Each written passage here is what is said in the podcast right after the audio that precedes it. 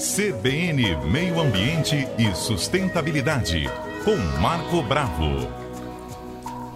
A gente volta a falar hoje de um tema que vocês adoram muito, sempre tem muita participação, que é a presença das plantas no ambiente, como que isso traz um bem-estar para as pessoas que estão nele, né?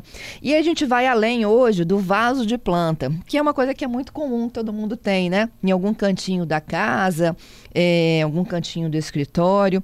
A planta hoje, e aí o Marco Bravo já está aqui me ouvindo, vai me ajudar a contar, ela é muito mais do que isso. Hoje ela já é o que, Marco?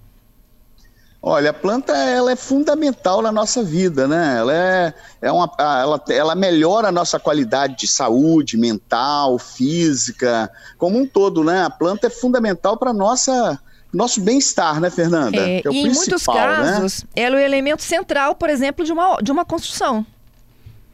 Ah, é verdade, Fernanda. Primeiro você faz todo o projeto de paisagismo no entorno né, dos grandes empreendimentos, hoje você já faz jardins de inverno, jardins no, na parte central do condomínio. Quer dizer, as plantas, elas favorecem muito, né? Favorecem muito para melhorar a casa da gente, melhorar o nosso dia a dia. Principalmente a partir dessa geração Z, Fernanda, de, que nasceu entre 95 e 2010, que são pessoas que muitas vezes moram sozinhas, né? Hoje estão no mercado de trabalho e precisam de ter, chegar em casa e ter assim um conforto, né? A, a melhoria, você tem um ambiente mais tranquilo. Então estão introduzindo. Antigamente você tinha vasos de plantas na sala, na varanda. Hoje você tem uma série de projetos de paisagismo. Até assim, uma pergunta para o nosso Adalberto Cordeiro. O que, que é um biofílico sustentável, um design biofílico sustentável. Adalberto, por final do nosso comentário, hein? Tá certo. Tá bom, já está aqui pensando, viu? Ah, já está pensando? Olha, nós temos aqui alguns tópicos que a gente pode falar sobre a influência das plantas na melhoria da nossa qualidade de vida, né? Plantas coloridas, por exemplo, Fernanda, melhoram o nosso bem-estar. É uma tendência do momento duas ou mais cores. Então você tem uma série. Antigamente você cultivava tulipa, né? Na, Holanda e comprava as tulipas e elas morriam rapidamente no vaso. Hoje não, você tem uma, uma planta na, na sala da sua casa colorida. Então você tem várias espécies que podem é, ser adicionadas na sua sala, na varanda. Ah, é um charme, né? Melhora muito a nossa qualidade de vida. E tem assim como bromélias, você tem variações entre vermelho, né, amarelo das bromélias, você tem o crisanto, você tem uma série de plantas com todo o cuidado, porque algumas plantas são venenosas, então a gente tem que ter cuidado. Costela de Adão, mas você pode colocar em locais mais altos para ter acesso das crianças. Então, a primeira coisa, a tendência atual é planta colorida, Fernanda. Muito legal isso, Você Marco. Sabe, e as pessoas também é, levaram as plantas para dentro de casa numa tentativa de achar alguma coisa que a desconectasse de telas, não é mesmo?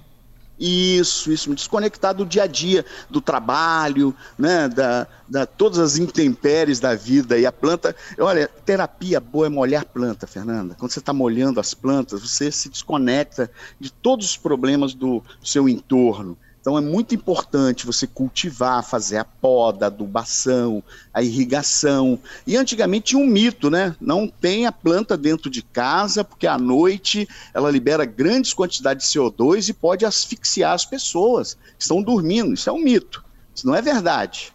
Né? A planta elimina só o excesso de CO2 que não foi é, transformado em glicose lá na fotossíntese durante o dia. Uhum. Então não existe, isso é um tabu. É uma bobagem. Outra tendência, Fernanda, é que paredes escuras destacam as plantas. Então, um azul escuro. Naquela parede onde você colocou as plantas, você faz uma, né, todo um trabalho arquitetônico com o fundo escuro das, da parede e as plantas coloridas, que vão destacar. Então é importante o é azul, né, o azul escuro, o verde floresta, o verde musgo está muito na, em tendência agora. E você pode colocar planta como costela de Adão, né, que, aquelas folhas que penduram, que são é, de vasos, que dão todo um charme na parede, né? Então melhora o nosso a begônia, tem folha é, com as bolinhas vermelhas, em tom vermelho, é muito bonita. Você tem algumas espécies trepadeiras, né, que você pode colocar na parede, fica muito bacana. Você, você conhece o terrário, Fernanda? Conheço, acho tão lindo isso. Ter... Olha, peço até para os nossos ouvintes, acessem aí na internet terrário, como fazer um terrário. Você pode ter um terrário em casa, um vaso grande, ou até um aquário velho que está abandonado, você prepara o solo, faz a drenagem no fundo, coloca um solo fértil e vai introduzindo plantas de pequeno porte, até de forma decorativa. Usa muito suculenta. E o terrário, depois se você fechar, pode fechar com uma rolha, né? Você tem alguns vasos que são bem bonitos, de formato arredondado. Você fecha com uma rolha e você só molhar, você vai molhar uma vez e de vez em quando você pode molhar. Porque a própria evaporação, a planta ela transpira, como o ambiente está fechado, mantém a umidade naquele local ali. Muito bom. Segura essa informação luz, aí, né? Marco. Né? Segura a informação Oi? do terrário. Já tem pergunta chegando. Okay. Vamos só para o repórter CBN e a gente volta, porque tem muito mais. A gente vai falar de iluminação de planta, dos vasos criativos. Tem muita coisa nova chegando com cor para dentro de casa. Já de volta com o nosso CBN Vitória, quarta-feira é dia de meio ambiente. A participação é do Marco Bravo. Hoje a gente fala que a presença de plantas dentro de casa é, ela vai além essa presença de um vaso que está lá no cantinho da sala, que está decorando um outro cantinho de um outro cômodo da casa. A gente já falou aqui, né, de que as plantas ganharam as paredes, elas ganharam cores, elas estão aparecendo em outras formas de exposição, como é o terrário, que o Marco explicava há poucos instantes aqui, como é que a gente faz e como é que a gente cuida. Isso. É, terrário precisa de pouco cuidado. Hoje, por exemplo, tem muita gente que fica pouco em casa, viaja muito. Então, essas pessoas que viajam muito, que ficam um tempo fora de casa, o ideal é ter um terrário, porque o terrário nem precisa muito de irrigação. Irrigação pode ser aleatoriamente, duas vezes por ano. Né? E o terrário, se você colocar uma iluminação, deixar um, né, um facho de luz, ou colocar ele próximo à janela no período que você viajar, quando você voltar ele está lá lindo, né, esplendoroso. Então, quer dizer, pessoas que viajam muito, ficam meses fora de casa, mas gostam de planta, tem um terrário. A iluminação também, né, Fernanda? Hoje você tem especialistas em iluminação, associado à questão das plantas dentro de casa. Então, a escolha de lâmpadas, as lâmpadas de LED são sensacionais, além de econômicas, são bem econômicas e tem de várias cores. Então, você pode adaptar né, no sistema de iluminação da sua casa lâmpadas coloridas e cores que fazem bem as plantas, como o verde claro, o rosa, o vermelho claro. São plantas que captam essa onda luminosa, esse comprimento de onda luminosa e realizam bem a fotossíntese com luz artificial. Uhum. Então, um projeto de iluminação também é uma tendência muito interessante. E outra coisa, antigamente os vasos eram assim, é, relativamente muito simples, né? Hoje eram todos iguais, vasos... né? É, todos iguais. Só mudava de Hoje tamanho. Você tem vasos criativos, Fernanda, de vários formatos, tamanhos, coloridos, com cerâmica. Então, também o uso de vasos criativos, vasos que vão também é, cumprir todo aquele papel paisagístico e compor juntamente com as plantas. Então você tem uma planta que é, be é, bela, né, que vai embelezar a sua sala, a sua varanda, mas tem um vaso bonito com cachepô, com rodinha, que você pode transportar aquele vaso de um local para o outro. Então essas coisas são é, é uma tendência nova agora. E paredes vivas, Fernanda. Lindo. Parede viva, olha que coisa, que frase interessante. Paredes vivas crescendo livremente dentro de casa. Hoje você tem projetos de irrigação, que são projetos bem feitos, porque o problema é você ter uma planta dentro de casa, que se você molhar demais pode vazar a água, sujar o tapete, né, o piso, às vezes é um piso de madeira. Então, hoje você tem associado ao seu jardim vertical, com escolhas de plantas que gostam de sombra, é, você tem também um sistema de irrigação o gotejamento. E tem algumas é, formas criativas de você colocar dentro do vaso uma garrafinha de plástico furada no fundo você só enche a garrafinha quando ela esvaziar totalmente. Você deixa a tampinha aparentemente, né, quando é vaso, e você enche a garrafinha, ela vai fornecer através dos furinhos lá no fundo do seu sistema de drenagem a água necessária que, o, que a planta está utilizando naquele momento. Uhum. Então não precisa de colocar a mais nem a menos, né? Então parede viva é uma tendência. Você quer ver outra tendência interessante? Os restaurantes hoje, Fernanda, estão colocando nas portas, na entrada, é, plantas aromáticas. Nós somos muito olfativos, né? A gente utiliza muito o olfato o tempo todo. É que é uma dádiva que nós recebemos, a gente nem, nem percebe muito isso. Mas você entra num restaurante, tem aquele corredor de entrada com ervas né, é, que são usadas no tempero, seu apetite aumenta, você começa a salivar, você começa a é, utilizar né, o seu olfato com mais intensidade. Estão usando também vasos de planta nas mesas. São comestíveis, flores comestíveis, lógico, bem higienizada, mas no vaso. Folhas de hortelã, folhas de salsinha, se você de, de, de rúcula, de agrião, no centro da mesa. Tem restaurante agora usando. Cafeterias, Fernanda, usando na entrada, né? sacos de café liberando aquele aroma que ele atrai o, o cliente. O cliente entra linda, né, de forma até motora, né? É, lindo demais isso. Vamos é para as perguntas? Demais, Vamos lá. Vamos lá. O Gladson marcou. Quais plantas domésticas aumentam a oxigenação de nossas casas? Há diversas espécies. As plantas em geral, elas vão melhorar, vão purificar o ar de dentro da casa e vão é, melhorar a quantidade de oxigênio dentro da casa. Essa questão do, do CO2 à noite, isso aí é mito. Tá? Você tem a ráfia, você tem essas plantas que nós falamos agora, costela de Adão, tem é, de, é, as bromélias melhoram muito, purificam o ar da casa, melhora a qualidade a aromática, o aroma da casa, né? Você sabe que nós vivemos em ambientes com aromas, uhum. e esses aromas remetem à nossa infância, as plantas melhoram a qualidade do cheiro da casa. É. é a Luzinete, ela tem. É um croton, é isso? É uma espécie? É um, croton. croton é uma espécie.